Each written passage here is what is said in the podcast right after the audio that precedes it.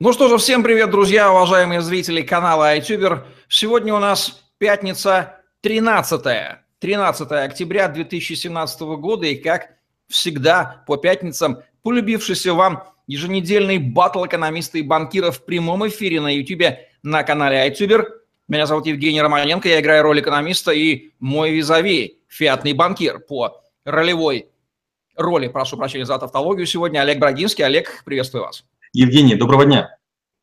Ну что же, сегодня мы продолжаем формат ответов на вопросы, и у нас уже есть вопросы, заданные в комментариях к нашему анонсу для наших зрителей, которых уже больше 50 за несколько секунд. Молодцы, потрясающе. Напомню, что мы хотим сделать 500, посмотрим, получится или нет. Я напомню, что э, вопросы можно задавать в чате. Наши уважаемые модераторы Алексей и Лера передадут их мне. Я прошу, кстати, подтвердить, что у нас все нормально, что у нас прямой эфир идет в социальных сетях на странице канала, поставить плюсики мне в задавайте в чате, они сбросят мне вопросы. Будем начинать. Виталий Борискевич, наш постоянный зритель, спрашивает, сейчас разные страны и большие банки смотрят в сторону внедрения или спекуляции криптовалютами, но почему так редко берут во внимание тот факт, что есть крупные держатели биткоинов, и никто не знает, то ли это самые первые энтузиасты, то ли это кошельки самих правительств, то ли сам Сатоши продиверсифицировал актив. Так вот, если один большой кит вдруг решит, что все это фуфло, прошу прощения, ну, цитата, да, спецсловник, эту криптовалюту и скинет весь этот объем на рынок, то он опустит курс десяток раз. Что тогда будет с экономикой той бедной страны, которая примет к себе биткоин, вопрошает Виталий. Олег, как вы можете ответить на этот крик души Виталия? Виталий задает правильный вопрос, но немножко в другой плоскости. Смотрите, с экономикой никакой страны ничего не случится. Если воздух ничего не стоит, то какую цену не означает, падение цены воздуха ни к чему не приведет. Это первое. Второе. Пострадают только пользователи валют. Если среди правительств пользователей валют, с большой долей вероятностью есть. Какие-то кошельки для специальных целей, для специальных фондов, безусловно, используются. Будет ли это проблемой для рынка? Нет. Каждый, кто владеет биткоинами, пока они растут, пока энтузиазм есть, будет их держать. Дело в том, что чем дольше вы держите актив, тем обычно выше его стоимость. Но когда крупные игроки станут играть на понижение, они это сделают сговариваясь. Повторю еще разочек. Анонимность биткоина – это не более чем вымысел криптоэнтузиастов. Чем крупнее ваш кошелек, тем яростнее вас вычисляют, потому что вы значимый игрок. Вы как будто бы шулер в казино, вас нужно знать. Сергей с красноречивым ником «Активный» пишет, откликается на наше предложение говорить про темы, которые интересны нашим зрителям. Пишет, хотелось бы увидеть на вашем канале обучение, разборы графиков, фигуры, свечи, скользящие, мало информации для новичков. Наверное, это вопрос скорее к моим коллегам, которые отвечают за обучение. Я прошу принять этот, это пожелание и соответствовать, поскольку Ютубер и обучающий канал в том числе. Ну а мы с Олегом будем про фундаментальные – вещи разговаривать, в конце концов. Где еще есть возможность увидеть прямое столкновение точек зрения фиатного банкира и экономиста австрийской школы? Да нет больше нигде такого в Рунете. Вот совершенно уникальная вещь. Верно, Олег? Надеюсь. Денис Сурков спрашивает, здравствуйте, Евгений, здравствуйте, Олег, у меня следующий вопрос. Весь интернет только и говорит о том, что криптовалюта – это децентрализованная система. Хотелось бы разобраться, так ли это на самом деле – как я понимаю, для функционирования блокчейна необходимы сервера. Так вот, мой вопрос в следующем. Если придет регулятор и арестует сервер с блокчейном, ну, точнее, тысячи серверов по всему миру, по сути, данная сеть умрет, а значит и децентрализация – это псевдопонятие.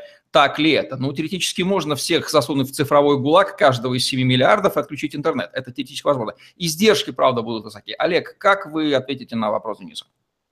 Э, я не думаю, что кому-то хватит глупости пытаться арестовывать сервера. Гораздо круче, гораздо серьезнее арестовывать трафик. Можно построить таким образом а, фильтры протоколов, что в некоторые страны, на некоторые территории чего-то не будет проходить. Я в это больше верю. Э, сервера арестовывать, во-первых, их слишком много, во-вторых, их хранить, в-третьих, э, действительно, это издержки колоссальные. Но есть много территорий, на которых есть существенные ограничения. Я уже говорил, в Китае нет многих американских ресурсов. Опять же, э, всем известный RootRacker. В России был гигантский пиратский сайт, который позволял скачивать фильмы. Сейчас на него заходит целая история. И хоть он и жив, но все равно его трафик упал, если не ошибаюсь, в 15 раз. Представьте, у вас биткоины есть, э, сервера по всему миру работают, но на вашей территории или ваши провайдеры не поддерживают какие-то протоколы. Я понимаю, что это сложная реализация, но то, что один смог построить, другой всегда сломать сможет. Да, в тему издержек сейчас мы прокомментируем наши новости с наших российских полей. Больше ста уже зрителей у нас в эфире. Вот, Олег, к вопросу издержек. Естественно, идет борьба между сторонниками свободы и сторонниками запретов. У вторых главное ограничение – это, конечно же, издержки. Они могут этого не понимать. Вот давеча, 10 октября, после совещания с Путиным в Сочи, Антон Силанов, Силанов озвучил якобы принятое коллегиальное решение, выработанное правительством, президентом, Центральным банком, взять под контроль, почти цитирую, эмиссию, оборот и майнинг криптовалют на территории Российской Федерации. Наверное, про трансграничность этого явления им не доложили, но да ладно, они птицы высокого полета могут такие мелочи и не знать. Как вы оцениваете реалистичность подобных заявлений? И не выглядит это как просто вот такая публичная, ну, попытка вялотекущая отмахнуться, мол, да-да, мы контролируем, Владимир Владимирович, ситуацию, не переживайте, закон выработаем, все будет э, хорошо, и никуда эти криптовалюты от нас не денутся. А зам министра уже поспешил сказать, что введем, дескать, ограничения на покупку криптовалют в одни руки. Я думаю, что он искренне полагает, что криптовалюты, как в окошечке банка, передаются в обмен пачечка, значит, криптовалют на пачечку наличных. Вот почему они демонстрируют такой вопиющий уровень некомпетентности, выставляют себя на посмешище, и неужто они даже не задумываются, а получится ли у нас вообще это регулировать? Или просто сказануть и все, и пойти дальше? Вы не поверите, но эти люди хорошо знают, что они делают. Действительно, есть какая-то группа людей, скажем, на наших территориях, предположим, 200 или 300 тысяч человек, которые понимают, что такое биткоин, что у него нет окошечек, и под контроль его взять нельзя.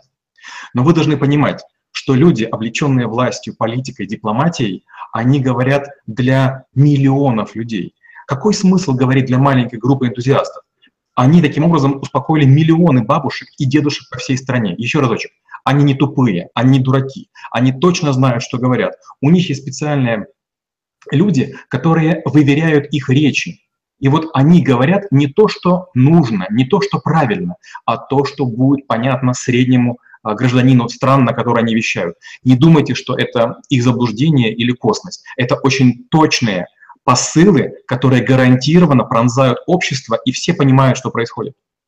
Да, по крайней мере, нам, криптоэнтузиастам, точно а, ничего толкового из этих а, несоответствующих действительности заявлений, бросающих вызов здравому смыслу, извлечь получается нельзя. Они не для нас адресованы, они адресованы для другой целевой аудитории, которая нуждается в простых ответах на простые вопросы. Сергей Я... Антошев, да. Если позволите, я продолжу. Э, дело в том, что мы все время живем в большом колоссальном мифе. Скажем, из-за того, что я учил полевую хирургию, я часто вижу, как даже в голливудских фильмах вырезают аппендицит, но потом со звоном металла в, в, в в какую-то чашку падает пуля. Мы все видим, а, как подбирают хакеры пароли. Я бывший хакер. Пароли так не подбираются. Программы так не строятся. Иногда показывают какую-то секретную систему, на самом деле показывают окошко Word. Телевизор – это система манипуляций. В телевизоре и в прессе не ожидайте увидеть что-нибудь того, что будет ценно и полезно. И это, кстати, касается любых криптосайтов. Любой криптосайт имеет какого-то заказчика, он гарантированно ангажирован, и он транслирует информацию так, как выгодно, выгодно тем, кто платит.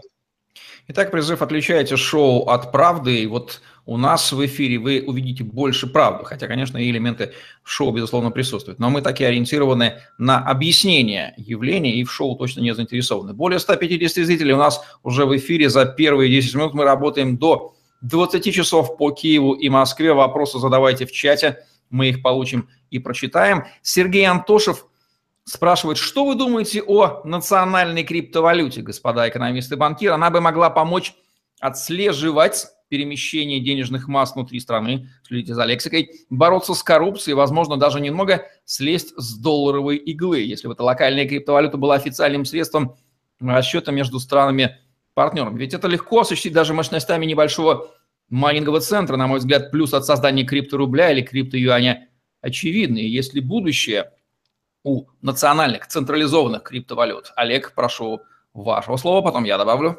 Конечно же, будущее есть. Но недавно я разговаривал с одним чиновником столичным, и он говорит, Э, как раньше было хорошо. Раньше люди стояли в очередях за паспортом, за правами, за другими документами. А теперь построили, цитирую, дурацкие МФЦ. Вы приходите, и через два дня у вас готов заграничный паспорт. Вы записываетесь в очередь, сказать, и человек говорит, убили столько денег, которые нам, нам были нужны. Он имел в карман. Получается, любая технология, она сталкивается с бюрократией. А задача бюрократии – получать деньги себе, отправлять их наверх и таким образом существовать. Поэтому есть колоссальное лобби, которое сдерживает любую систему прозрачных платежей. Даже вот сейчас внедрили онлайн-кассы, и многие транзакции, или там, почти все, идут в фискальную службу. И это убило бизнес многих бизнесменов, потому что они раньше платили а, часть денег с того, что продали клиентам. И получается, тот, кто платил больше денег, тот вылетал из бизнеса раньше. Прозрачная система не нужна в государстве, где есть коррупция, где есть взятки, и чиновники платят за должность, а потом ее окупают за счет того, что имеют доступ к ресурсам. Добавлю комментарий экономиста. Всегда нужно понимать, что существует скрытый не гражданский, скорее, а экзистенциальный конфликт между двумя сущностями. Первую, условно назову, предпринимательской, свободно-рыночной, где люди создают, добровольно обменивают блага. Их доход заключается в служении другим. Вторая сущность – это этатистская, государственная, бюрократичная. Для понимания законов и функционирования очень рекомендуется книга Людвига фон Мизеса «Бюрократия». Там он четко объясняет, как она работает. Так вот, пример этатистского мышления, нотки которого есть и в вопросе Сергея Антошева, а, в том, что вот те ребята, они работают как раз по-другому. Они создают искусственные ограничения, создают искусственный ресурс, в России это называется административным ресурсом, и им торгуют – без этих ограничений они себя не могут представить. Они не нужны в свободной, нормальной конкурентной обстановке. Для них она, как для рыб, родившихся в загрязненном водоеме, чистая вода, она для них убийственна. Поэтому они создают все и поддерживают. Но это не нужно нам, свободным людям. Для нас это является яд. Вот эта вот борьба, она и существует экзистенциально, поэтому они искренне не рады любым Э, технологическим снятием любых ограничений. Для них это как серпом по одному месту. Для нас это благо. Вот такой вот в высшей степени экзистенциальный конфликт существует, и надо это понимать. Поэтому, на мой взгляд, человек, который осознанно выбирает пребывание в этатистской, чиновничьей государственной среде, он ну, является ни много ни мало, а скрытым идеологическим врагом человека свободного. Он готов его порабощать. Вот такие вот вещи, не очень фундаментальные и они есть, напомню, цитату Оппенгеймера Франции из трактата государства, что существует экономический способ обретения благ путем добровольного обмена и производства и политический способ путем отъема произведенного. Так вот, государство – организация политического способа. Слова сказаны сто с лишним лет назад. Поэтому мне очень странно и забавно видеть предпринимателей, являющихся номинально представителями э, свободного класса экономически мыслящих людей, которые апеллируют государству, к своему идейному врагу и просят его некой поддержки – и помощи. Ну, то же самое, как солдат советской армии подошел бы к фрицу на 41 году и сказал «спаси меня, не убивай меня». Да, вот логики было бы не больше в этом шаге. Ну что ж, продолжаем. Спрашивает, объясните, как происходит корреляция между криптой. Пример, альткоин дешевеет по отношению к биткоину, но к доллару растет, тем временем биткоин растет тоже по отношению к доллару. Отличный практический вопрос. Далее, как вот эти вот вещи на свободном рынке одно в другом выражается. Ведь теоретически же любой товар, любая услуга может быть выражена в любой другой, да, это же законы рынка. А, рынок э, имеет некую модель. И вот э, считается, что рынок знает все. То есть, если собрать знания всех игроков рынка по отношению к товару, покупателей продавцов, они якобы знают все. Но знания всегда несимметричны. И поэтому, э, когда вы пытаетесь искать э, корреляцию между разными видами товаров или валют, вы можете найти. С, так, с таким же успехом я могу скоррелировать лесные пожары и, не знаю, там, в одной стране и наводнение в другой страны. Любые два цифровых ряда всегда имеют либо прямую, либо обратную корреляцию. Это закон математики. Но когда вы пытаетесь сравнить два разных товара, вы совершаете чудовищную ошибку. Это события разной природы, и между ними нет ничего общего. Вероятность того, что сейчас мимо меня проедет белый э, кадиллак с золотыми звездами и одновременно пролетит э, американский спутник, конечно, существует, и даже корреляция между ними есть. Но взаимосвязи и взаимовоздействия, скорее всего, нет. Да, есть такая фраза, которая сейчас очень понравится Олегу Брагинскому как ученому. Корреляция не означает каузальность. Несмотря на сложность, это значит, что если есть некая видимая похожая зависимость, это не значит, что между ними есть действительно причинно-следственная взаимосвязь. Хотя, с другой стороны, ведь мы знаем, Олег, из курса физики, что каждая элементарная частица во Вселенной находится в мгновенной взаимосвязи с каждой другой, поэтому эффект бабочки, когда там она, значит, в Северной Америке махает, а здесь у нас землетрясение. Сложные философские темы, не будем сильно углубляться, вы поняли. Надоели людям форки биткоина и правильно надоели. Вот два следующих вопроса из числа свежих от криптоолигархов. Форки биткоина, биткоин кэш и биткоин голд, битколд. Это убьет или укрепит биткоин, спрашивает криптоолигарх. И Никита Зючков, или Зючков, прошу прощения, вторит ему. Добрый вечер. Возможно ли форк битка без одобрения Core. Я не знаю, что такое Core, но смысл сейчас поймем. Слышал новость, что биткоин Gold – это Олег, вот эти форки действительно не признак ли это того, что что-то там все не совсем так, как должно быть. Кто там правит бал, на самом деле? Ну, безусловно. Смотрите, представляете, вы с партнером заводите бизнес. Партнеров может быть, не знаю, один, два, три, пять. Но потом по какому-то вопросу вы не находите согласия. Вы что делаете? Вы разделяете бизнес долями. Вы делите либо ресторанную сеть, либо еще что-то, либо ларьки какие-то. То же происходит с форками. Как только люди, которые владеют технологией, которые много знают и уже являются богатыми, не достигают согласия, начинаются разводы. А, разводы бывают позитивные и негативные. Когда, допустим, мы говорим о том, что появляется биткоин Gold или биткоин Cash, что произойдет? С большой вероятностью отдельно биткоин, а отдельно биткоин Gold подешевеют. Но общая валюта биткоин выиграет. То есть каждая из них может немножко просесть, но общее влияние, общий маркетинг, общее количество энтузиастов, которые в этом всем будут твориться, конечно же, будет больше. С точки зрения рынка это лучше, а для конкретных держателей это хуже. Лекс Ди спрашивает, добрый вечер, вопрос Олегу, как он относится к анонимности таких суперскрытых монет, как Monero, Dash, Zcash, их анонимность, это тоже красивая легенда, есть же аудит и так далее. Вы не поверите, я вот только сегодня был на проекте, на котором а, я показывал, что Tor не имеет анонимности, что многие другие системы, которые нам обещают анонимность, на самом деле ее не дают. Послушайте, я специалист по большим данным.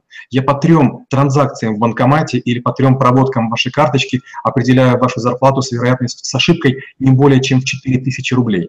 Чем больше операций вы совершаете, тем ниже уровень вашей анонимности. У нас почти 200 зрителей за первые 18 минут трансляции. Арам Маркарян вторит нашему вопросу про реакцию наших э, российских властей. Что могут означать слова Силуанова? Спрашивает он, государство должно возглавить майнинг. И я понимаю, куда он бьет. Не означает ли это, что отожмут, по-русски говоря, потому что уже мы знаем, как они там, какой интерес нездраво они к этому проявляют. Олег, что вы думаете? Смотрите, вот когда мы на какой-то территории пытаемся говорить о курсе доллара или другого любого актива, мы уверены, что это экономика. Повторю, на, на большинстве территорий бывшего Союза это политика. Любая информационная атака на любую валюту на территории любой из наших стран приведет к, малос, к, к колоссальному оттоку. То есть в любую секунду с телевизоров можно налить любую чушь, и вы добровольно свои деньги сбросите. Вас можно напугать. Это первое. Второе. Невыгодно ни у кого ничего выжимать. Выгодно создать валюту, намайнить столько, сколько нужно, имея колоссальные ресурсы, бесплатное электричество, как для страны. А потом, когда останется процентов, не знаю, 90 а, майнинга, более дешевого, отдать, сказать, надо, надо, добывайте. Контроль, например, у биткоина есть у Накамото. Почему? Потому что он первые биткоины, самые дорогие, добыл себе. И теперь, когда вы боретесь за, за то, кто раньше купит и так далее, он выиграет больше всех. 10% эмиссии любого товара зарабатывают больше половины того, что зарабатывают все остальные. Владимир Мельник, ваше пожелание и передаю Олегу большое спасибо за рекомендованные книги с прошедшего стрима. Евгений спасибо. Медведев спрашивает, что вы думаете по поводу запрета на использование карт Payer и так далее, что ведет за собой такое решение наших властей, как такое решение повлияет на вывод биткоина в фиатные деньги. Я не очень знаю, что такое карта Payer, может быть, вы знаете, что скажете? Смотрите, когда есть разные средства, допустим, есть электронные средства, а есть возможность их вывести, то что происходит? Как только какой-то игрок, вот как CardPlayer, он становится заметным на каком-то рынке по любой причине, его начинают а, блокировать, запрещать и так далее. Но выигрывают все игроки, которые за ним следуют. То есть игрок номер 2, 3, 4, 5 выигрывает. Это пострадали конкретные владельцы этих карт или там держатели номеров этих карт. Это и есть классический пузырь, когда в любую секунду любой крупный игрок или регулятор говорит, ребята, а вот этой валюты больше на территории не будет, а вот этого канала больше не будет. И тут же начинается выигрыш у всех а, других. 20 минут эфира и 200 зрителей. Планка преодолета и Зертих преодолена. Прошу прощения. Зертик Зерт Призывает к здравому смыслу, Олег, как можно запретить криптовалюту, спрашивает он. Все схватили за запрет биткоин, но регуляторы понимают, что есть и будут еще массы других криптомонет. Это напоминает борьбу с ветряными мельницами. Абсолютно согласен с нашим уважаемым зрителем. Конечно же, это все, мы уже про шоу говорили. Олег, ну давайте еще раз прокомментируем, как надо относиться. Знаете, и, и да, и нет. Повторю еще раз. Вы варитесь в кругу, где энтузиасты друг друга успокаивают и говорят, они с нами не справятся. Послушайте, на территории наших стран запрещены многие крайне эффективные лекарства. На территории наших стран запрещены многие фильмы. На территории наших стран запрещены многие полезные сайты – нас пичкают всякой дурацкой, тупой информацией, считая за стадо. А мы говорим, ну вот, а вот то они нам не запретят. Да запретят в любую секунду все, что захотят. Вы можете надеяться на все, что угодно, но послушайте, в наших магазинах нет новых USB-флешек. В наших магазинах нет современных э, ноутбуков. У нас старье продается. Знаете почему? Потому что санкции. Потому что из-за падения общего курса рубля магазин затарен и продает нам склады. У нас нет новинок. Если вы покупаете какую-то технику, вот я купил в Англии в свое время iPad, он не поддерживает на территории России формат ни 3G, ни 4G. Вот и все. Вот он и запрет. Вы можете привозить для себя лекарства, можете для себя какие-то видеодиски, там еще что-то привозить, но на территории страны большинство людей этого лишены. Вот он и запрет. Когда у вас биткоин есть, а я скажу, а вот я его принимать не буду. И ваш биткоин в нашей транзакции для меня не стоит ничего. По крайней мере, мы будем понимать, кто и в чьих интересах это делает. Всегда можно найти автора этого запрета и, по крайней мере, спросить у него, если каждый из миллионов россиян спросит, а зачем вы это делаете, может быть, хотя вряд ли, тем не менее, такая возможность есть, хотя бы теоретически. Михаил Матвиенко благодарит Олега за интересный ответ и задает вопрос, как он относится к выходу криптовалют на валютные биржи, станет ли это очередным шагом к их признанию, Олег. Вот абсолютно правильный ответ. Молодец, Михаил. Действительно, как только валюта станет либо деньгами, либо платежным средством, либо его каким-то заменителем, как только большие игроки втянутся в зарабатывание денег, как только к этому присосется государство, конечно же, будет легализация. И валютные биржи или там другие биржи, может быть, сырьевые, а, пустившие валюту, будут, а, конечно же, и сами выигрыши, и тем самым Э, станут лоббистами, серьезными представителями криптовалют в правительстве. Сейчас голос каждого из вас не слышен. Но как только какой-то бизнесмен начнет регулярно зарабатывать на обмене денег ваших, на все что угодно, вот тут он станет грудью и будет платить свои денежки кому угодно, за что угодно. Вопрос от Александра Сергеевича Олега, как знатоку Visa и MasterCard. Будут ли эти уважаемые платежные системы сотрудничать с проектами криптокошельков с пластиковыми картами Монако, к примеру, позволяющими сопрягать фиат и криптовалюты. А ведь действительно, Олег. Хороший вопрос. Не только Visa, MasterCard, но еще и SWIFT, а, они гарантированно в эти технологии пойдут. Почему? Потому что будут более дешевые транзакции. Но если вы вспомните, в свое время был, э, была драка между форматами DVD. DVD не стали популярны, потому что две больших корпорации не договорились. Ну, плюс пираты помогли. Вот то же самое происходит с криптовалютами. Было бы их 5 или 10, Виза, MasterCard уже бы выбрали, и была бы уже другая война. Виза плюс какая-то крипта, MasterCard другая крипта. Но из-за того, что слишком много валют, никто не может на что решиться. С большей вероятностью и Visa, и MasterCard создадут свои суррогаты и будут с ними работать. Это гораздо выгоднее. Не имеет смысла прыгать в чужой поезд, на котором чужой мотор, на котором а, пирамида строится таким образом, что первые зарабатывают больше. Ну что ж, система Хайека частных денег, описанная Хайеком в книге Denization of Money в действии, мы ее наблюдаем, и это вызывает удовлетворение и радость у нас, как у экономистов. Вот в Беларуси уже появился бульбакоин. Может быть, вот такими вот саркастическими, с одной стороны, ироничными, но реальными вещами мы и разрушим эту э, мошенническую монополию на фиатные деньги, которая сто лет отравляет человечества. Александр Курбатов спрашивает, появились сообщения о блокировке банковских счетов при выводе крипты. Просят экономическое обоснование операции, откуда эти деньги, как выводить более одного биткоина, не попасть под блокировку. Ведь действительно банки, они же боятся взаимодействовать э, стык банковского мира с криптомиром. Или как ответить на вопрос? Не совсем так. Не банки боятся. Есть такая организация FATF, ФАТФ – это противодействие отмыванию грязных денег. И вот э, эта, эта система э, накладывает гигантские, многомиллиардные штрафы на банки. Если вы думаете, что ФРС – самая большая проблема, нет. Есть еще много регуляторов и мегарегуляторов, и метарегуляторов, которые наезжают на банки. И это будет касаться не только биткоинов, это будет касаться многих других валют. Попробуйте обменять редкоземельные металлы, попробуйте принести большое количество драгоценностей, попробуйте большое количество лома принести. Проблемы будут. Государство пытается легализовать любые большие объемы перемещаемых ценностей в любом эквиваленте. Это касается не только биткоинов. Сейчас по всей России начали блокировать а, попытки ИПшников выводить определенные Так, у нас есть некая сумма денег. Так, Олег, все ли нормально со связью у нас? Да, отлично. Еще раз по ИПшников мысли повторите, очень интересно. Сейчас стали блокировать попытки ИПшников и вводить.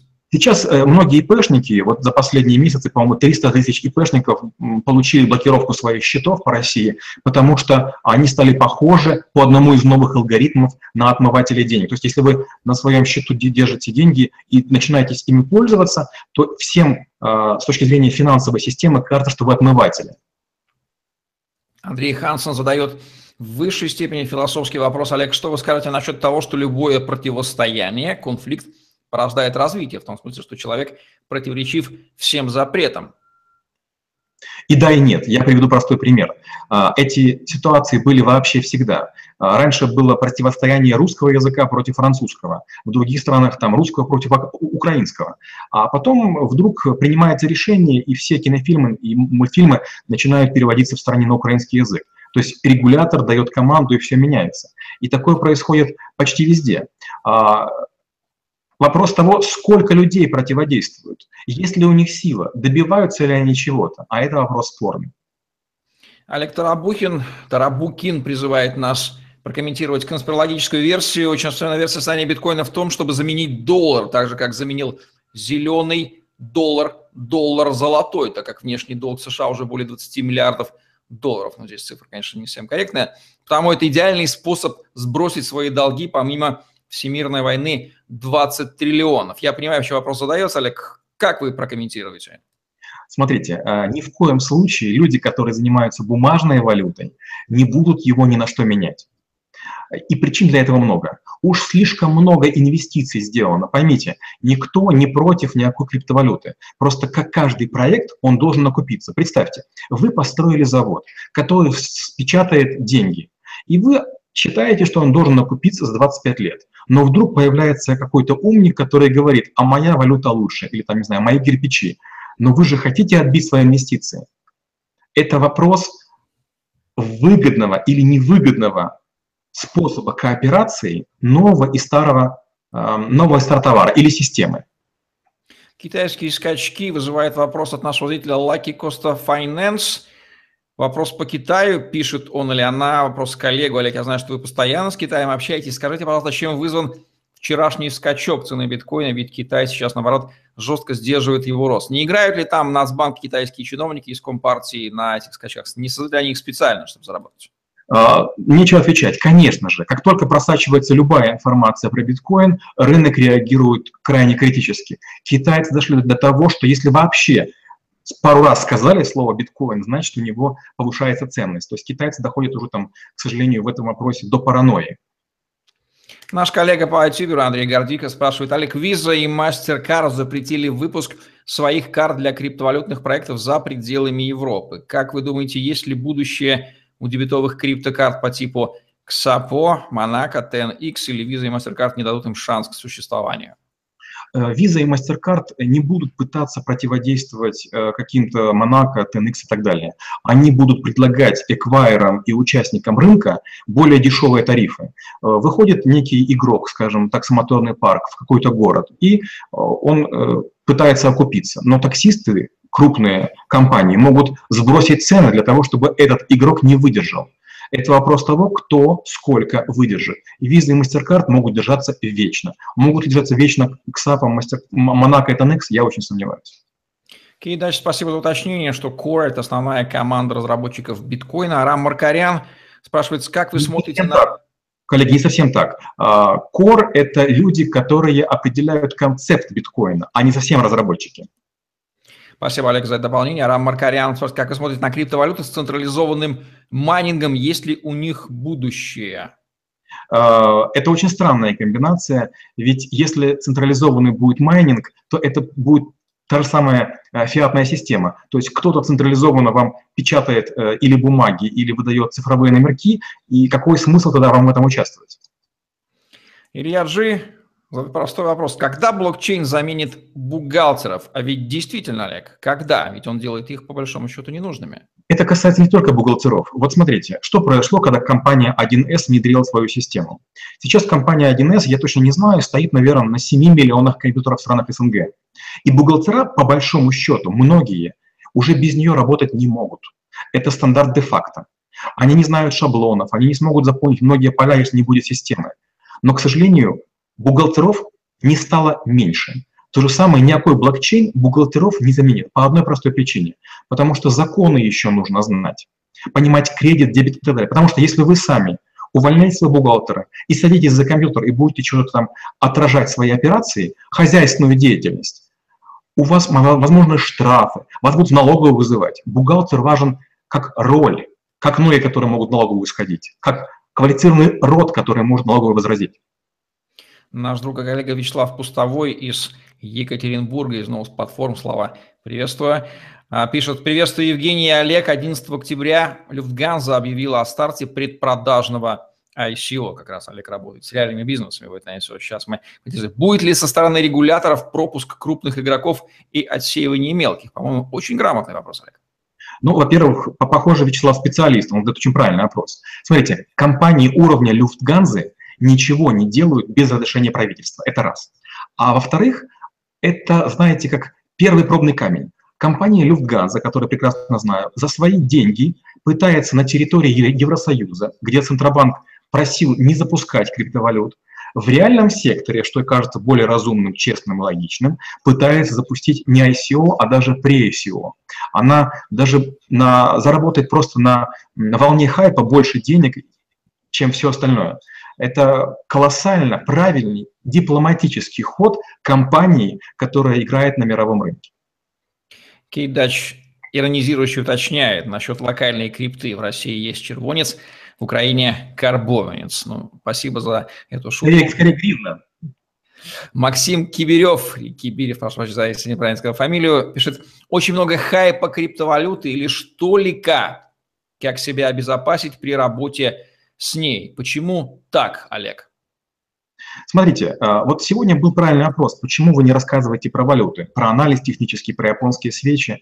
Правильно, и я, я считаю, что это нужно делать. Другой дело, наверное, не наш сам Евгений Функций, все-таки мы с вами фундаменталисты. То же самое и здесь. А, большинство людей, и, идя в казино, надеются заработать. Недавно в одном из городов э, Сибири э, биткоин на цыгане продавали с рук. То есть хайп приводит к ажиотажу, потому что на волне хайпа можно заработать став для кого-то агентом при покупке, продаже или обмене. На безопасности никто не заработает. Очень простой вопрос. Кто из тех, кто нас слушает, покупает страховку при покупке нового телефона Android или телефона э, Apple? Кто из них страхует свои кредитные или дебетовые карты? У всех ли есть полная каска? Вот мой ответ. Мы не привыкли платить за антивирусы, мы не привыкли платить за среда своей безопасности, мы не привыкли покупать страховку. Мы надеемся на авось. Поэтому тут нет рынка, и хайп тут невозможен. Иван Семин спрашивает знатоков крупных компаний, как считаете, если Google и Amazon введут возможность покупки в магазинах за криптовалюту, это можно считать точкой отчета заката фиата. Ну, я как бы экономист бы э, начал бы считать точкой отчета заката фиата точкой начала совершенно этой системы, да, потому что рождение, рождение урода неизбежно приводит к проблемам и к смерти. Но что ответит Олег? Смотрите, мы заблуждаемся, когда думаем, что Google и Amazon, а, глобальные мировые игроки, они в это полезут. А, как только они сделают неправильные шаги, у них существенно бизнес ухудшится. Послушайте, и Facebook, и Google, и Amazon не существовали бы, если для них не было протектората. Они решают не только экономические задачи, я бы так сказал. У меня есть курс «Дипломатия» в школе трэблшутеров, где я рассказываю соотношение дипломатии и разведки. Это такой тонкий намек. Но никто из них в это не полезет. А если полезет, у компании тут же начнутся колоссальные неприятности по всему миру. Александр Сергеевич, не Пушкин, а, спрашивает, разве форки биткоин кэш и биткоин голд – это не эквивалент количественного смягчения? Эмиссия ведь ограничена. Количество смягчения ФРС имеется в виду, quantitative easing, подпечатывание денег, по-русски говоря. А, эмиссия ведь ограничена, пишет он, а так получается отличное вливание денег, что стимулирует рост крипторынка. Олег, ответьте, потом я прокомментирую как экономист. А, и да, и нет. С точки зрения логики, кажется, этого не произойдет. Еще разочек. Форк – это когда валюта разделяется. Происходит много вещей. Во-первых, многие валюты растут, многие падают. Некоторые разделяются, некоторые имеют а, схожее название. Уровень игроков в среднем в крипте крайне невысокий. Поэтому м, рост рынка обеспечивается не ценностью валют, а верой в эти валюты игроков, которые в них заливают фиат или свои железные мощности. Дополню комментарий экономиста. На первый взгляд кажется, да, и там, и там количество денег увеличивается, но разница в том, что в случае количественного смягчения есть инвестиционный центр, имитируются фиатные деньги, которые попадают в банковскую пирамиду, дальше э, несуществующим фидуциарным кредитом размножаются, что нельзя не э, видеть. А в случае с форком мы просто имеем, в общем-то, разделение, появление некой конкурирующей, нецентрализованной, имитируемой денежной единицы, то есть увеличивается, в общем-то, предложение конкурентной единицы и валюты. Поэтому разница здесь наблюдается. Действительно, вера владельцев фиатных денег, ведь мы же измеряем рост капитализации, рост курса в фиате, да, то есть все упирается в носителей фиатных денег и их оценку той или иной валюты. Пусть криптовалют будет чем больше, тем лучше. Конкуренция денег – это лучше, чем централизация. Продолжаем ответы на вопросы наших зрителей. У нас 230 зрителей в эфире. 23 минуты до конца эфира. Александр Сергеевич еще задал, зачем Тинькову Олегу собственная криптовалюта? Ну, для пиара как минимум человек привык пиарить на всем чем угодно. Олег, что вы знаете? Э, может быть, вы общаетесь с Олегом? Ну, во-первых, э, конечно же, это только для пиара. Никакая валюта не нужна Тинькову. Э, Тиньков бизнесмен, ему все равно, на чем зарабатывать деньги. Это раз. Второе. А, не только этот банк разрабатывает э, свои криптовалюты. Уже много криптовалют. Я боюсь, это, по-моему, 3200 криптовалют за ними стоят банки или банковские команды. То есть э, господин Тиньков и многие ему подобные опоздали. Например, кажется, вчера даже было сообщение, что Альфа-банк плюс компания Seven на блокчейне построил платформу, нек, некий процесс э, с 14 дней сократив до 5 минут. Это гигантские деньги. Тинькову для таких масштабов еще очень далеко.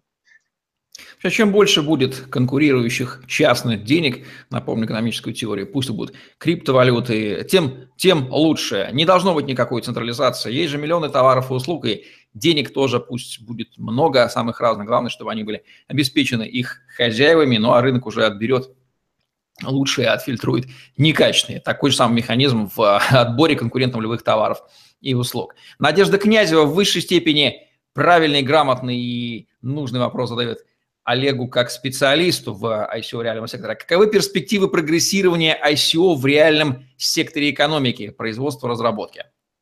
Я благодарен за вопрос и скажу так, перспективы стопроцентные. Вот если у вас обеспечение есть, то ваша валюта является по сути эквивалентом фиата в, некоторой обменной степени. Тут проблем не возникает. Пока еще ни один регулятор не сказал, что ему не нравится ICO в реальном секторе.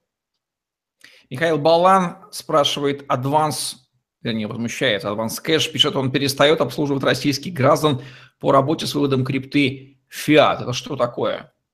Да, к сожалению, такая проблема есть, но я приду другой пример. Я вот недавно был в Сингапуре, у меня паспорт украинский, меня в казино не пускали, хотя казино меня пригласило там что-то сделать. То есть охранники казино, увидев мой паспорт, меня не пускали, хотя э, э, это был мой заказчик.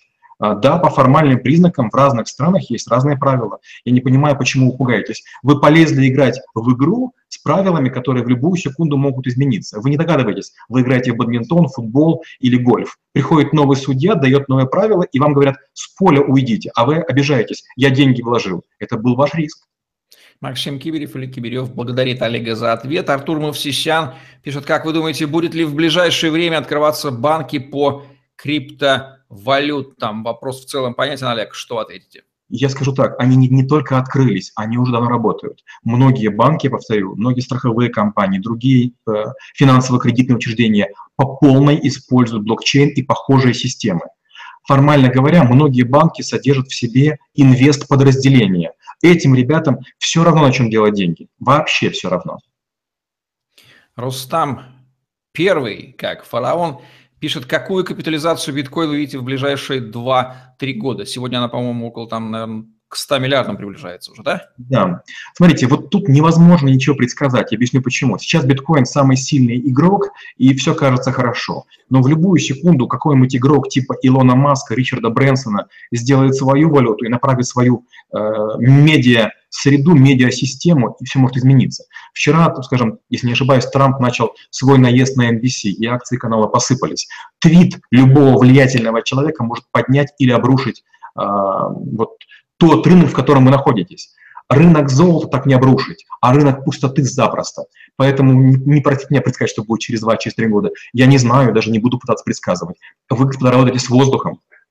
Белорусский экономист Ярослав Романчук называет это эпохой постправды, когда любое заявление мало кого понятно, но пользующийся влиянием может творить такие чудеса, которые и СМИ не гораздо. Воспользуюсь служебным положением, придерусь к термину капитализация, как человек, имеющий весьма предвзятое отношение к игре на фондовом рынке, не к а, сущностям, которые там вращаются, а к трейдингу на нем. Показатель капитализации этот распиаренный, который везде во все дыры тыкается. В чем, Олег, вот его польза, информативность и физический смысл. Это банальное произведение количества на цену, которое виртуально существует, и если даже представить, что все это количество будет выкинуто по этой цене на рынок сразу, цена резко упадет, вот смысл его вообще учитывать, о чем он вообще говорит, зачем он нужен? Ни зачем. А, я уже говорил, что люди, которые занимаются ценными активами и так далее, они, как правило, их не имеют. Они транзакции обслуживают. А, капитализация, она обычно считается в моменте и ровным счетом не отражает ничего, кроме надежд, вложившихся в актив в благополучный исход его реализации. Я думаю, что это красивая крупная цифра, но физического смысла она действительно не имеет. Если реально выкинуть эти активы все по этой цене, да, то их капитализация рухнет в десятки раз. Это справедливо и для акций, для любых ценных бумаг, и для криптовалют, для любого актива, потому что львиная доля не обращается, она лежит где-то. Приятно греет душу, да. Корсо спрашивает, могут ли все фиатные деньги перейти в криптовалюту? Ну, физически, конечно, нет, потому что это разные сущности. Одно в другом просто выражается. Это как, может ли фиатное э, золото стать фиатными деньгами? Нет, они могут просто соотноситься обмениваться. Но, скорее всего, вопрос связан с тем, что не скинут ли все держатели фиатных денег фиатные деньги, не побегут ли за криптовалютой. Олег, что вы думаете? Ну, конечно же, нет. Этот спор был очень давно. Есть компании, которые держат деньги в серебре, есть компании, которые держат в золоте, есть компании, которые держат в акциях, есть компании, которые держат в алмазах, в сапфирах, изумрудах, рубинах. Послушайте, очень много есть а, средств материальных, скажем, металл Калифорний, которые стоят дороже, чем любая крипта когда-либо.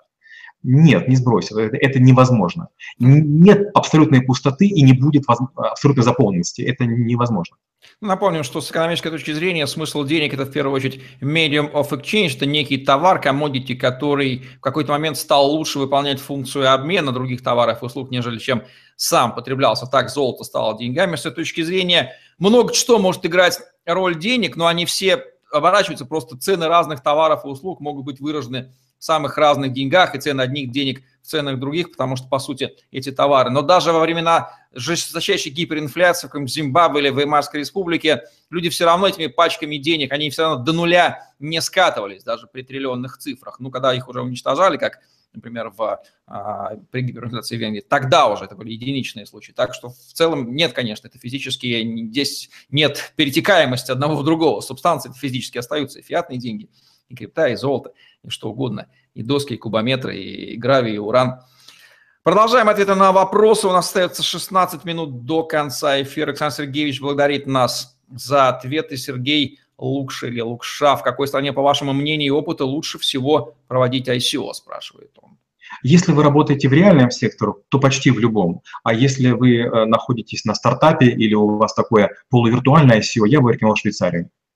Сабах Нагваль спрашивает, как вы прокомментируете китайские запреты, что можно ожидать от Китая в будущем, как это повлияет, прошу прощения, на мировой крипторынок. Давайте еще раз дадим комментарий по Китаю. Я повторю, что для Китая э, любые резкие заявления почти ничего не значат. Во-первых, мы не очень точно переводим, а журналисты любят хлесткие фразы. Поэтому, когда звучат Китай запретил что-то, мало кто читает то, что написано уже снизу. Китай приостановил, но китайцы очень твердо намерены лидировать на крипторынке в большинстве валют. Поэтому у них все будет хорошо, и всплеск будет, и китайцы заработают с большой вероятностью больше всех. Зертик Зерт спрашивает, Олег, подскажите, почему доллары старого года выпуска не выводят из оборота, как, например, фунты, и они ходят наравне с новыми купюрами? Это не совсем так. Постоянно э, доллары изымаются. Вообще в любой денежной системе фиатной э, изымаются деньги, которые постирали, которые подверглись химической, термической обработке. Если вы доллар э, прогладили или в стиральной постирали, есть вероятность, что большие машины, скажем, в России это лаурели, когда пересчитывают в кассовых центрах деньги, они говорят, эта валюта желательно к изъятию. И Центробанк один к одному ее меняет. Поэтому постоянно идет изъятие рваных денег, мятых, порченных, постиранных, облитых кислотой, шампунем, чем угодно. Добавим, что наличная денежная масса любой фиатной валюты составляет незначительный процент от общей денежной массы. Я думаю, что нет среди экономистов и имеющих отношение к фиатным деньгам человека, который точно знал бы, в отличие от криптовалют, где мы знаем вплоть до единички, сколько фиатных денег какой страны вращается и что собой представляет, из чего эта денежная масса состоит. Вот там вот полный бардак. Это, конечно, это непредсказуемость, она крайне невыгодно смотрится на фоне полной предсказуемости, хотя бы количественной предсказуемости криптовалют, любых. Никита Жичков спрашивает, может ли пойти другая криптовалюта по пути биткоина и на регулярной основе проводить форки для повышения капитализации и конкуренции? Что вы думаете, Олег? Я думаю, это очень скоро станет обычным делом. Вот большинство вещей, которые в криптовалютах задумывались как хорошие, их рынок разрушит. Анонимность с большой вероятностью будет разрушена, и ограниченность эмиссии будет разрушена. Опять же, это просто противоречит здравому смыслу. Если у вас не будет э, возможности э, допечатывать деньги, значит невозможна кредитная система. А ведь если вы даете мне биткоин, вы хотели бы проценты с него получить? Вы же все ожидаете прибыли. Прибыль возможна только при галопирующей инфляции. И если у, у валюты инфляции нет, это возможно только на рынке, где э, колоссальное перепроизводство и уже никому ничего не нужно. Ну что же, больше денег хороших и разных, правда, обеспеченных, естественно, заявляет мой внутренний экономист. И в связи с этим опять я пользуюсь этим положением, задаю вопрос, Олег, а в контексте вот появления большего количества частных денег, как скоро мы столкнемся с бумом персональных ICO, и как скоро Олег Брагинский и Евгений Романенко проведут такие свои собственные ICO? Я скажу так, я не планирую э, этого делать, и, и вам бы не советовал по одной простой причине. Представьте, что в вашем подъезде вы будете менять лифт, и вы, каждая квартира принесет свои деньги и объявят их ценность. Вопрос, люди, которые вам продают и монтируют лифт, примут ли они их и по какому курсу? Как, как только у какой-то валюты становится слишком мало пользователей, она колоссально теряет в цене. Сила любого актива в ажиотаже. Ажиотаж, среди прочего, это количество рук, глаз и ушей. Ну что, значит, надо повышать количество пользователей. Пусть аудитория у Олега Брагинского будет миллионы. Вот тогда его Bragging Coin, или как он их назовет, а, не знаю, придумал он это или нет, они, конечно же, будут цениться. Я думаю, что со временем, это лет через 10, с нашим подкастом «Траблшутинг», который будет 10 лет вперед еще каждую неделю выходить, мы где-то этого, к этому придем. Андрей Хансен спрашивает, Олег, банки собираются экономить миллиарды на технологии блокчейна. В чем смысл тогда вытягивать дальше из людей кредиты и блокировать их счета за что-то? В мире разве мало банков, я не очень понимаю вопрос, Олег, но тем не менее. Я понимаю. Смотрите, а, вам кажется, что банки борются с физлицами. Это не так. Банки борются за физлиц между собой. Вы участвуете в игре, где не являетесь фигурами. Илья Джи спрашивает, Евгений, подскажите, а предскажите, когда в USA начнется инфляция? Будут ли ставки когда-нибудь около 15%? Как в прошлом. Интересный вопрос, но нужно, я понимаю, почему он задается, да, там имеет место эмиссия, но нужно не а, сбрасывать со счетов фондовый рынок и отток долларов в тот же Китай, поэтому если деньги скапливались только на территории Соединенных Штатов, да, конечно, мы бы там имели, а поскольку ими весь мир пользуется, поэтому эмиссии денежной, к сожалению, не выражается в тех э, инфляционных процентах, но, тем не менее, денежная масса там, безусловно, растет, просто эта инфляция купируется за счет фондового рынка, за счет оттока долларов к их держателям, поэтому ответ на вопрос, она идет и никуда не девалась, ну а когда там будут ставки около 15%, не готов ответить. Олег, добавите что-нибудь? Я думаю, что в ближайшее время таких ставок не будет. Инфляция в Америке есть, но она колоссально управляема, а американцы в своей массе законопослушные и очень а, предсказуемые люди. Это игра государства с рынком, а не игра субъектов рынка. Федор Абабков спрашивает, что если криптовалютное сообщество не будет поддерживать и пользоваться криптовалютами, созданными банками? Ну, ничего, будут другими пользоваться. Каждый сам волен выбирать, чем деньгами пользоваться, разве нет? Смотрите, все очень просто. Представьте, что вы предприятие, которое хочет получить в банке кредит. А, вы приходите, и вам говорят, мы даем вам кредит, но можем дать маленькую ставочку, на одну десятую процента будет дешевле, если все сотрудники вашего предприятия а, будут пользоваться только нашими картами. И всех сотрудников, как зайчиков, переводят на зарплатный проект конкретного банка. Свободные художники, фрилансеры могут делать все что угодно. А вот бюджетники и так далее сядут на ту систему, на которую я и укажу. Александр Сергеевич спрашивает, какие направления по использованию блокчейна будут наиболее востребованы и привлекательны для инвестиций ICO? Скорее имеется в виду, куда можно блокчейн, наверное, привязать здесь, чтобы провести ICO, Олег?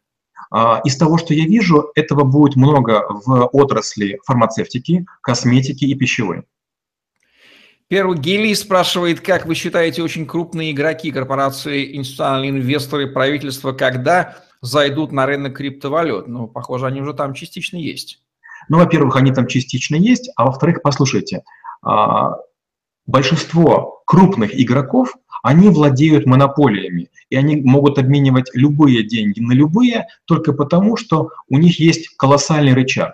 У кого-то это патенты, у кого-то это акцизы, у кого-то это секретные формулы, у кого это там концессия на месторождение. Послушайте, за крупных игроков точно не нужно волноваться. Мало того, их поведение на рынок частных людей не отыграет никаким образом. У нас остается 8 минут до конца эфира, 239 зрителей.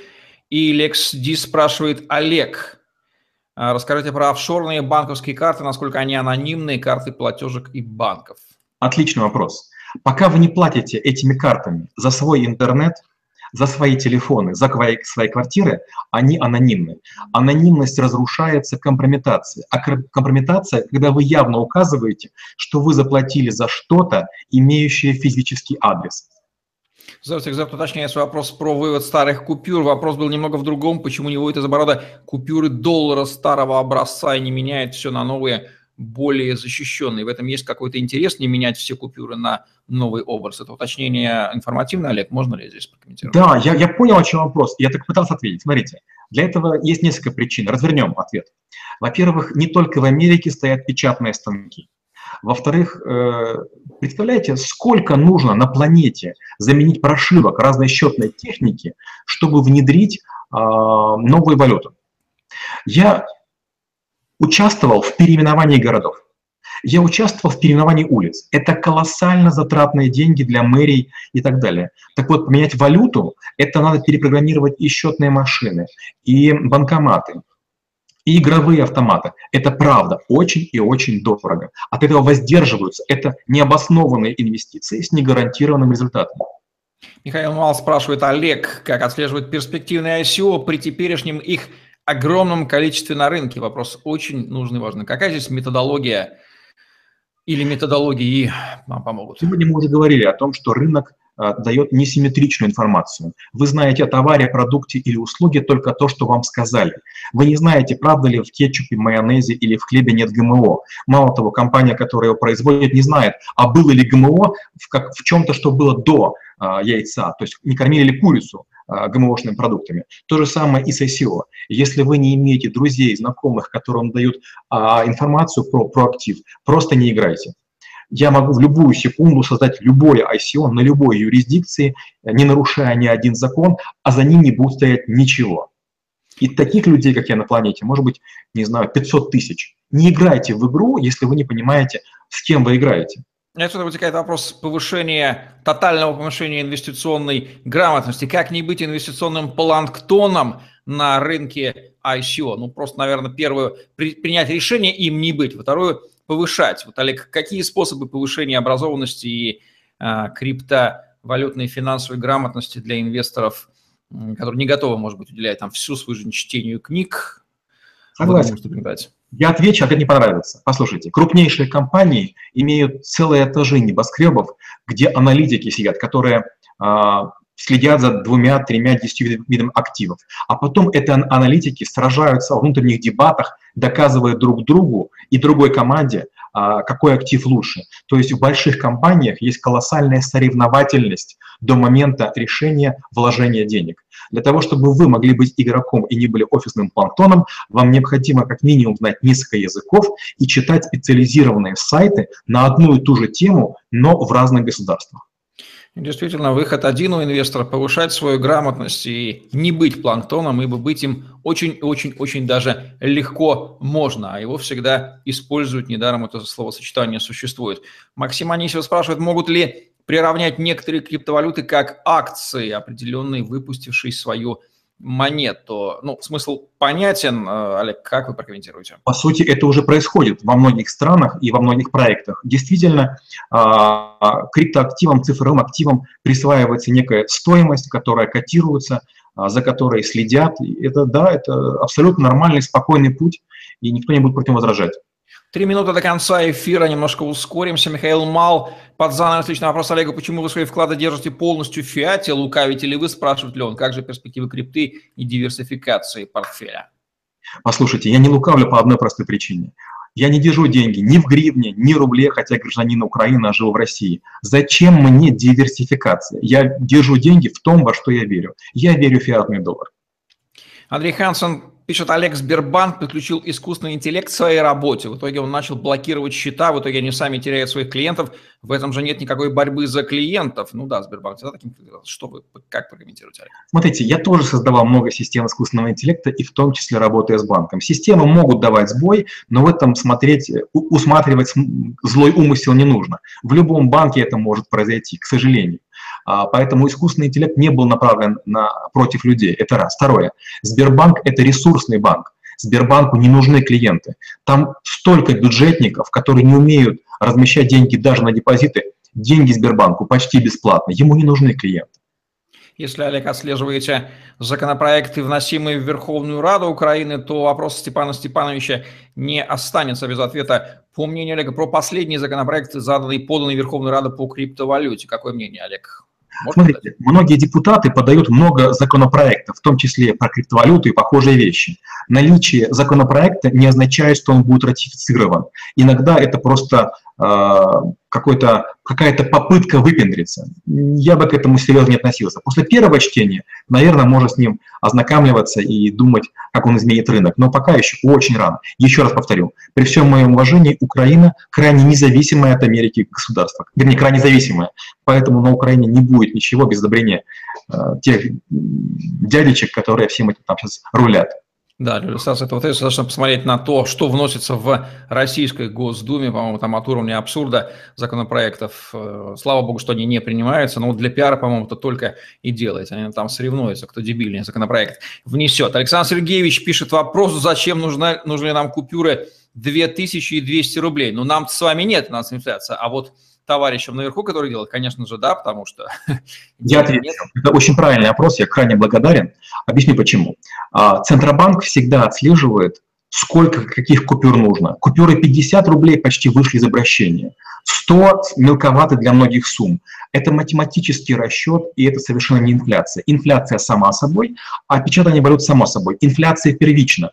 Так вот, из-за того, что деньги обесценивались, обесценились, купюра в 200 рублей и 2000 рублей будет наиболее востребована в текущих экономических реалиях. Это абсолютно правильный расчет, но не ищите в этом там э, нового заговора фиатных банкиров. Это простая математика.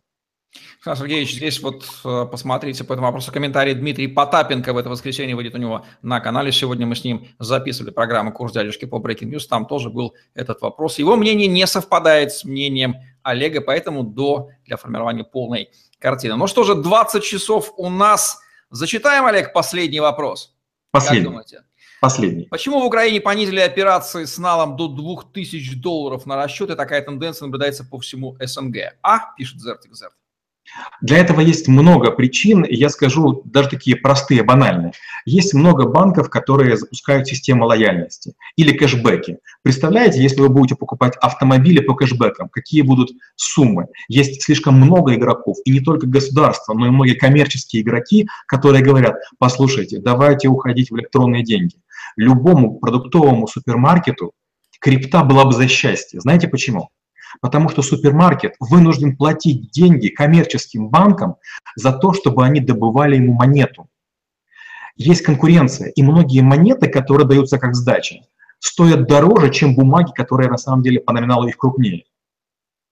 И последний вопрос, уже совсем последний, от Ольги Подольской по банковской системе Российской Федерации, в которой Олег как рыба в воде, равно как в других. Была новость, что ЦБ РФ обязует все банки перейти на систему блокировки карт. Так ли это и как? Или такие банки, как Альфа-банк, Рафайзен и так далее, пока безопасно. О какой блокировке здесь идет речь, Олег, и что вы думаете об этом? А я скажу, я понимаю, что речь. Смотрите, банк имеет свою точку зрения, пока ему это выгодно. В любую секунду правительство предложит Альфе, Рафайзену и другим банкам нечто взамен.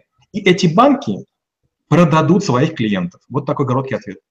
Ну что же, друзья, время нашего пятничного прямого эфира в эту зловещую пятницу 13 октября подошло к концу. Я благодарю наших уважаемых модераторов Леру и Алексея за шикарные вопросы, которые они передавали в чат наших зрителей, авторов. Этих вопросов вопросы все лучше и лучше с каждым разом. Мы испытываем тотальное интеллектуальное удовольствие с Олегом от ответа на них. Я благодарю Олега Брагинского, troubleshooter а и фиатного банкира, за роль противодействия, противостояния во имя просвещения. Я благодарю всех зрителей канала iTuber за то, что были сегодня с нами. И с позволения всех нас внесу вопрос на голосование. Мы думаем, с какой частотой дальше проводить прямые эфиры. Есть версия делать это еженедельно, либо делать это раз в две недели. Пожалуйста, в комментариях под этим видео, уважаемые зрители, напишите, с какой частотой их делать. Раз в две недели или раз в одну неделю. И устроим голосование, кто победит так оно и будет. Поэтому в судьбе прямых эфиров принимайте полное участие. Все верно, Олег? Согласен. Ну что же, на сегодня мы прощаемся и не буду говорить, будем ли мы в следующую пятницу или через пятницу. Посмотрим по вашим ответам в комментариях под этими видео. Пишите, определяйте, будет ли это следующая пятница или раз в две недели через пятницу. Удачи вам и до новых встреч в прямых эфирах на канале iTuber в еженедельном или ежедвухнедельном батле экономиста и банкера. Всем пока-пока. Спасибо и до следующего эфира.